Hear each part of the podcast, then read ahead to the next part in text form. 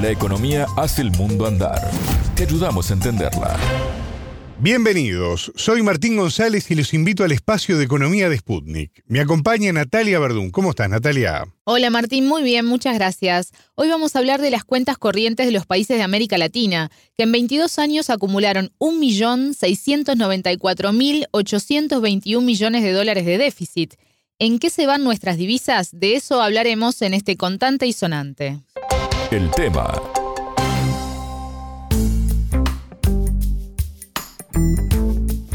Natalia, ¿de dónde surge la cifra que dabas en la presentación? Es el acumulado de nueve países desde el año 2000 hasta el año 2021, documentado en un estudio del Centro Estratégico Latinoamericano de Geopolítica, CELAG. El informe, denominado Por dónde desangran las cuentas externas latinoamericanas, fue elaborado por el argentino Guillermo Oglietti, doctor en economía y subdirector del centro. Allí se analiza el comportamiento de cada país en este sentido y cuál de las áreas que componen la cuenta corriente es la más deficitaria. Pero antes de ir a eso, quiero compartir con ustedes, contigo Martín y con la audiencia, algunos de los datos que allí se exponen. Por ejemplo, el monto del déficit equivale al 35% del Producto Bruto Interno de la región en el año 2019.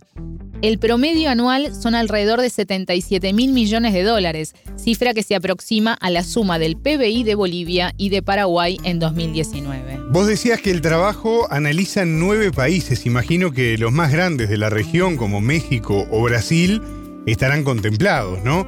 ¿Cuál es la incidencia de estos en el total del déficit? Es mucha, porque solo Brasil, México y Colombia acumulan el 86% del déficit regional y Brasil es el que acumula más de la mitad con 53%. El economista Ulietti, autor del trabajo y con quien conversamos para este programa, explicó que Brasil, si bien en algún momento tuvo una proyección industrialista exportadora, ya hace mucho que dejó de serlo.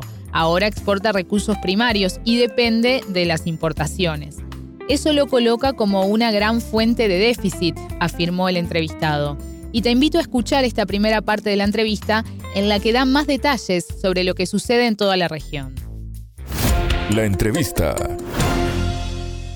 Recordemos que toda la región es deficitaria. En solo cinco años de los 21 que yo registro, en solo cinco años la región no fue deficitaria y fue los años que tuvimos choque de precios muy muy positivos eh, a partir de 2003, 4, 5, 6, 7. ¿no? Esos son los únicos años que tuvimos. Ni siquiera en, durante la pandemia, donde cayó muchísimo el consumo, logramos tener como región un superávit. Eso lo dice todo. Por lo tanto, es una región que depende de la inversión de, los aportes del resto del mundo. Y otra cosa curiosa que dice el trabajo es que del financiamiento del resto del mundo, que cómo viene ese financiamiento, cómo nos ponen plata a la región y a cada país. Nos ponen plata a través de inversiones extranjeras, inversiones especulativas y también de préstamos. Y algo curioso es que en toda la región se han desendeudado en los últimos 20 años. Ahora está cambiando un poco, pero como este trabajo recoge dos décadas, digamos, a lo largo de esas dos décadas, sobre todo en las primeras, digamos, el endeudamiento fue cayendo. Entonces el costo, el, aporte de esa deuda termina siendo, digamos, muy, muy bajo. Es decir, no nos financiamos con la deuda. Lo que nos financia, sobre todo, es la inversión extranjera directa, que viene a, a comprar empresas extractivas en su gran mayor parte y en mucha menor medida empresas con capacidades exportadoras. Él decía que lo que financia la región especialmente es la inversión extranjera. Así es. Según los datos recogidos por el estudio, la inversión extranjera directa aportó el equivalente al 47,6% del PBI regional, seguida por la inversión en cartera con un 16%. Ahora bien, eso también hace que sea la principal fuente de egresos de divisas.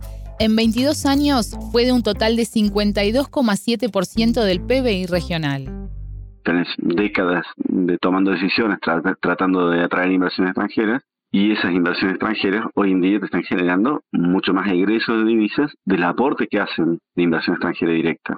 Es una cosa que venimos viendo los economistas hace muchos años. Se, pensaba de que la inversión extranjera directa era una garantía para lograr el desarrollo, porque ibas a traer capital, conocimiento, management eh, o capacidades administrativas superiores, eh, un cuento un cuento muy conocido. Y en realidad eh, la mayoría de las pruebas nos indican que no que esto no sucede. Y sobre todo indica que no sucede en América Latina, donde la inversión extranjera directa no ha venido a sectores que son que, aportan divisas, sino que al contrario las consume. Por ejemplo, la inversión extranjera directa en Corea, en Japón, en China, se ha destinado a sectores que no consumen divisas, sino por el contrario son exportadores, aprovechan la mano de obra barata, local, o los conocimientos locales, o las capacidades locales para generar exportaciones. Acá no es así.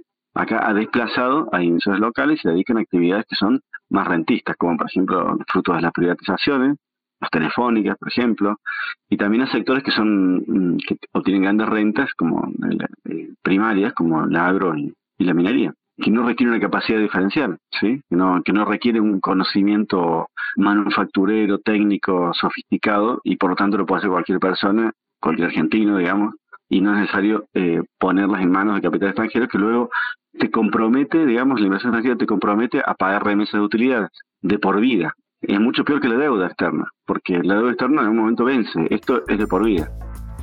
Algo llamativo, según palabras del entrevistado, es que los países tienen un buen nivel de reservas, y esto se debe a que recibieron mayor financiación de la necesaria, que fue utilizada para aumentar las reservas internacionales.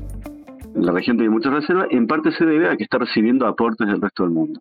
Vos me querés decir, ¿para qué sirve eso? ¿Para qué me condeno a, tener que pagar una renta permanente, una rentabilidad permanente eh, a las empresas extranjeras solo para constituir reservas que las puedo perder de un día para otro con cualquier ataque especulativo, digamos? Tiene que haber mejores soluciones que eso. Además, eh, cuando un país tiene inversiones extranjeras y las, las utiliza para acumular reservas, vos pensás que tiene que pagar utilidades a las empresas que son costosas, digamos, puede ser 10% o 20% anual, dependiendo del sector, eh, de utilidades o del capital aportado, pero a su vez el Banco Central agarra esas reservas y las invierte en activos que son muy poco rentables, digamos, 1 o 2%, digamos, termina siendo muy mal negocio.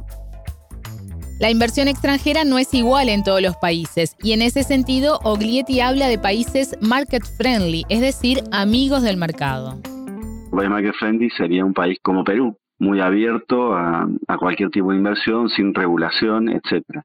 Entonces, estos países que son, tienen una retórica muy pro mercado y no ponen obstáculos a la inversión extranjera, son aquellos países a los cuales las corporaciones financieras y las multinacionales tratan muy benévolamente. Es como si fuera un tomidaca, digamos. Si ustedes me tratan bien a mí y me permiten sacar, extraer rentas primarias del país, extraer las rentas del país, pues yo le doy inversión extranjera directa para que puedan financiar lo que me llevo. ¿Me explico? O sea, por un lado, se están llevando eh, utilidades de, la, de sus empresas y por otro lado, para mantener la estabilidad del país, te prometen nuevas inversiones que te extraen más cosas. Con lo cual, a la larga te hace cada vez más dependiente. ¿Sí? cada vez más dependiente porque simplemente la amenaza de cortarte la inversión extranjera directa pues te, provoca la zozobra. Estos serían casos de países, para los países más deficitarios, Colombia y México.